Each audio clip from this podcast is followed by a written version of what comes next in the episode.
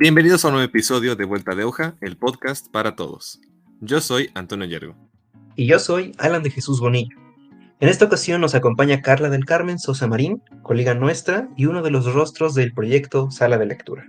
Hola, me siento súper feliz de estar aquí. Pues miren, para quienes no sepan, la Sala de Lectura es el nombre de uno de los proyectos del Centro de Escritura, que es un espacio para jóvenes de nivel preparatorio.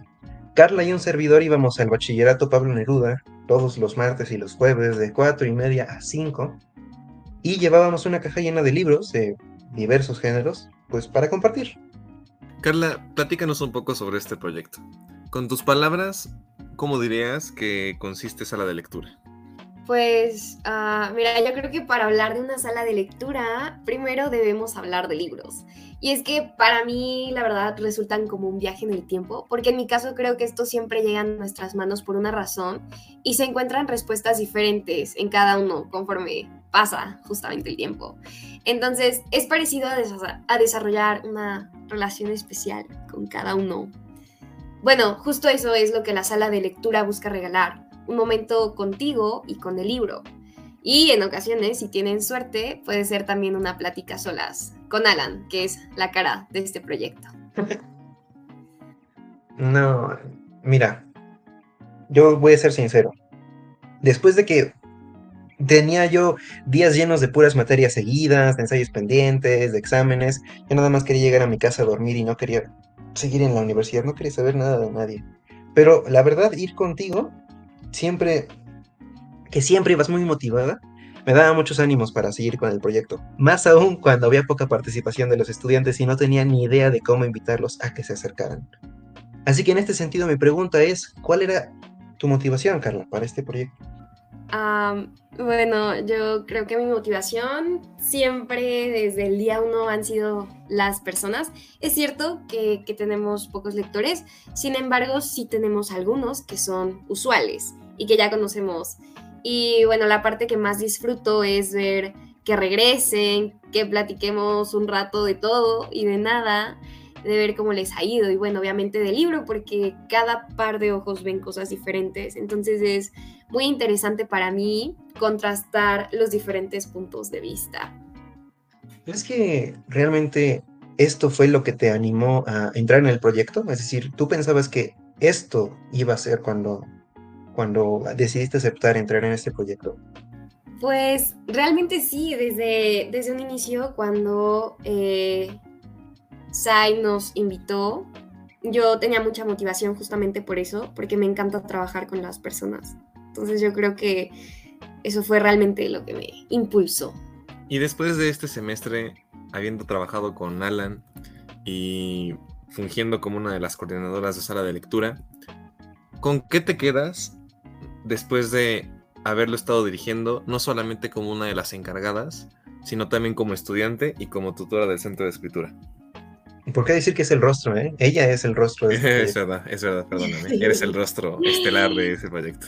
No es cierto, nos está engañando, es Alan. Pero eh, yo creo que me quedo con todas las experiencias. La verdad es que hace un rato estaba platicando con, con Alan y yo creo que la parte más difícil del proyecto es cómo llamar la atención de nuestro público, que resulta un tanto complejo, porque como ya había mencionado, se trata de una población a nivel bachillerato y normalmente abrimos este espacio en su hora de descanso.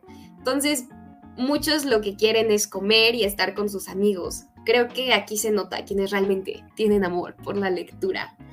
Aunque, eh, bueno, yo lo vería como una manera diferente de pasar el tiempo, porque es también como estar contigo mismo. Es por eso que hemos llevado diferentes actividades y bueno, como cada mes se celebraba algo nuevo, entonces hacíamos una actividad de acuerdo a. Y recuerdo que mi favorita fue para el 14 de febrero. Hicimos algo muy supersticioso, lo cual le va bien a los adolescentes que no saben qué les espera en el futuro. Me refiero a yo ya tengo 20 años y aún tampoco sé lo que me espera. Eso le encanta, a Alan. A mí me encanta la lectura de cartas y los signos zodiacales. Básicamente mm, se trataba de sacar eh, unos papelitos que contenían fragmentos de poemas. obviamente tratamos de que la mayoría fueran positivos porque no queríamos que nadie se deprimiera, de por sí el 14 de febrero ya es un poco difícil para muchas personas. Eh, de esta manera, bueno, si quedaban intrigadas las personas, cada papelito tenía el nombre del poema y el autor y ya lo podían buscar. Mi parte favorita era ver cómo se emocionaban, porque en el fondo todos estaban esperando encontrar el amor de su vida a la vuelta de la esquina. Y me causó más emoción cuando unas semanas después una chica regresó. Y no regresó para leer un libro, sino para decirnos, tenían razón. Es que desde que me dieron el papelito, ahora tengo novio. Em, entonces, en ese momento yo lo supe dije, hicimos una persona feliz, al menos por ahora. Y además, juro que sentí que teníamos el poder de predecir el futuro.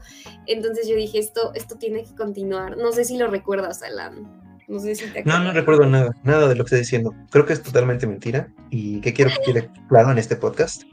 Eh, no, mira, yo, yo tengo también otros, otros recuerdos muy, muy curiosos. Recuerdo también que cuando estábamos entregando esta bolsita con los poemas para que ellos los eligieran, este, uno me dijo, es que no entiendo, que, de verdad no entiendo qué quiere decir esto. Y ya le digo, a ver, a ver, quiero leerlo. Y ya lo, leo, lo, dije entonado, declamé el poema. Y me preguntaron qué significaba. Ya no me acuerdo realmente qué, les dije. seguramente les inventé algo. Pero, pero pues claro, como yo digo, bueno, si no había quedado claro, yo soy muy payaso por ese tipo de cosas, ¿no? Pero de verdad, si hubiera estado solo en este proyecto, es muy posible que este, los estudiantes me hubieran recordado como el sarcástico payaso que venía a todos los recreos a quitárselos. Y este, pero no, afortunadamente tenía yo aquí a mi compañera que, que después se convirtió en mi amiga y que me daba los ánimos, ¿no? Para, para ese tipo de cosas que, a las cuales no soy tan adepto. Y, y finalmente, pues creas este, esta confianza con los, con los chicos para que vengan a leer eh, lo que quieran, ¿no? teníamos muchísimos este, libros para que escogieran. ¿Tú recuerdas justamente cómo, cómo empezábamos a, exponerles los libros con las citas ciegas? ¿Te podrías hablar un poco de eso? Ah, claro, las citas ciegas. Esa fue otra idea que se nos ocurrió donde igual, bueno, es que a mí al parecer sí soy una persona muy supersticiosa y es que, como dije desde un inicio, siento que los libros llegan a nosotros por una razón. Entonces poníamos los libros y encima les poníamos un papelito para que no vieran la portada, bueno, una, ajá, algo para que no vieran la portada y encima de eso poníamos diferentes objetos objetos que llamaran la atención. Teníamos una cámara Kodak vieja, un, una piedra, o sea, no obviamente una, no una piedra así como tal, sino que tenía así como eh, destellos, cosas que llamaban la atención. Y entonces las personas tomaban el objeto que les llamaba la atención o lo señalaban y de esta manera les dábamos el libro y les decíamos que era una cita ciegas con un libro. Era como que el libro los había escogido a ellos. Básicamente, esa era la idea. Sí, sí, sí, justamente. Recuerdo que poníamos, cubríamos las portadas de los libros y les poníamos estos objetos para que ellos este, fueran llamados por el libro, ¿no? Este, esto fue una experiencia muy, muy bonita. Eh, y hablando también de otros, otras actividades que habíamos hecho también el último mes, hicimos una especie de, de scavenger hunt. Se me había ocurrido la idea de que para incitar a, que vinieran, pues primero que hubiera un premio, ¿no? Para que se acercaran a, leer. Este, y segundo, que se interesaran por un tipo de historia que estábamos construyendo Carla y yo, que era una historia pues con un, con un acertijo. Y bueno, al final, pues sí, el acertijo estuvo un poco difícil y tuvimos que darles un poco de pistas para que pudieran adivinar, ¿no? ¿Tú te acuerdas, Carla? Creo que su parte favorita de ellos más bien fue cuando ganaron las tarjetas. Creo que esa fue su parte favorita. El resto de las actividades, no tanto. Pero sí, definitivamente el, el acertijo estaba un poco complejo. La verdad es que ahí lo hizo Alan, el acertijo. Entonces, meterse en la mente de Alan es un poco complejo. Y creo que al final se adivinó una persona, ¿no? ¿Cómo? Ah, sí. No, pero ni siquiera lo adivina por sí sola. Eh, así que dar pistas. No. eh, a ver, para nuestros radioescuchas, para los cientos de miles de personas que me están escuchando, voy a, voy a planteárselos, ¿vale? A las 6 de la mañana se encontró el cuerpo muerto del novio de Aurora. Esa fue la primera pista. Siguiente pista. Oscar lo vio tras desempañar la ventana de la cabaña. Tercera pista. Lucía limpiaba una y otra vez sus lentes por fuera y por dentro. Siguiente pista. Blanca escondía constantemente sus manos. Ahora recuerden que estamos en una cabaña de invierno, en un bosque con clima frío, ¿no? Entonces, este, pues eso, ese es el planteamiento del problema. Entonces, alguien gusta, obviamente Carla ya sabe la respuesta, pero ¿gustas tú, Antonio, adivinar por qué o quién es el asesino? Pues fue Oscar, ¿no? ¿Por qué? ¿Cómo? No. Porque, ¿Cómo? bueno, porque tengo entendido que solamente las cosas se pueden empañar desde dentro. Entonces no, no se puede desempañar algo estando por fuera. Exactamente, exactamente. Muy bien. ¿Quieres una tarjeta de Gandhi? Todavía aquí la tengo, son 300 pesos. No, no, no me desagradaría la recompensa, eh, la verdad. No, mira, la verdad es que Antonio se la ganó limpio, porque yo ni siquiera, aunque Alan me dio las pistas que me dieran, yo no lo podía descifrar. Nadie, nadie pudo. O sea, tuve que explicarles. que- Habían dos chicas, ¿no? Y entonces les dije, a ver, ustedes usan lentes y para mi mala suerte solamente una usaba lentes. Bueno, ok, ¿se te empañan? Sí. Este, ¿y qué haces cuando se te empañan? ¿Nada más los limpias por fuera? No, no, también los limpio por dentro. Ok, ok, y entonces... y así estuve como presionándolas Entonces, para que fue, la de los lentes, fue la de los lentes que se lo quitaban constantemente. Ajá. Así dijeron, y entonces fue Carlos. Y yo dije, ¿qué Carlos? No hay ningún Carlos en el acertijo. Eh, pero sí, efectivamente fue Oscar. Porque como dices tú, no pudo haber visto el cuerpo muerto si nada más desempañó el lado de afuera de la ventana y hacía mucho frío. Entonces, pues bueno, vamos de ganar 5 millones de pesos. Y los vamos a dar desde la cuenta del centro de escritura. Y- La nómina para la doctora Abigail que nos está escuchando. Efectivamente.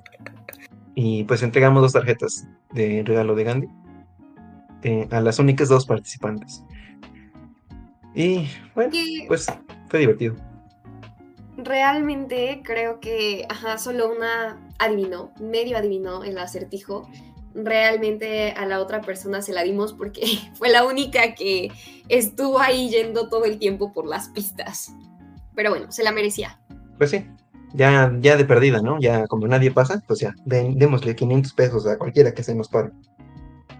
Pues Carla, gracias por habernos acompañado. Sí, bueno, pues muchas gracias por, por invitarme y gracias al Centro de Escritura por su donación de 5 millones de pesos. Que nos Sí, van a sí, claro. Sí, Yo no recibí, yo no recibí nada. ¿De qué hablan? esperemos que pronto se haga la transferencia. Pero muchas gracias. Agradecemos también el que nos hayan escuchado. Y si desean una tutoría del centro de escritura al que pertenecemos, solo tienen que buscar en Google Centro de Escritura UPAEP. Den clic en el primer resultado y en la página pueden solicitarla. No es necesario formar parte de la institución para solicitar el servicio. El servicio de tutoría es totalmente gratuito. No olviden seguirnos en nuestras redes sociales, nos pueden encontrar como Vuelta de Hoja en todas nuestras plataformas. Y nos vemos en la siguiente entrega. Aterriza tus ideas. Para la realización de este podcast agradecemos el apoyo de Zaira Carolina Cabañas Zárate y Abigail Villagrán Mora.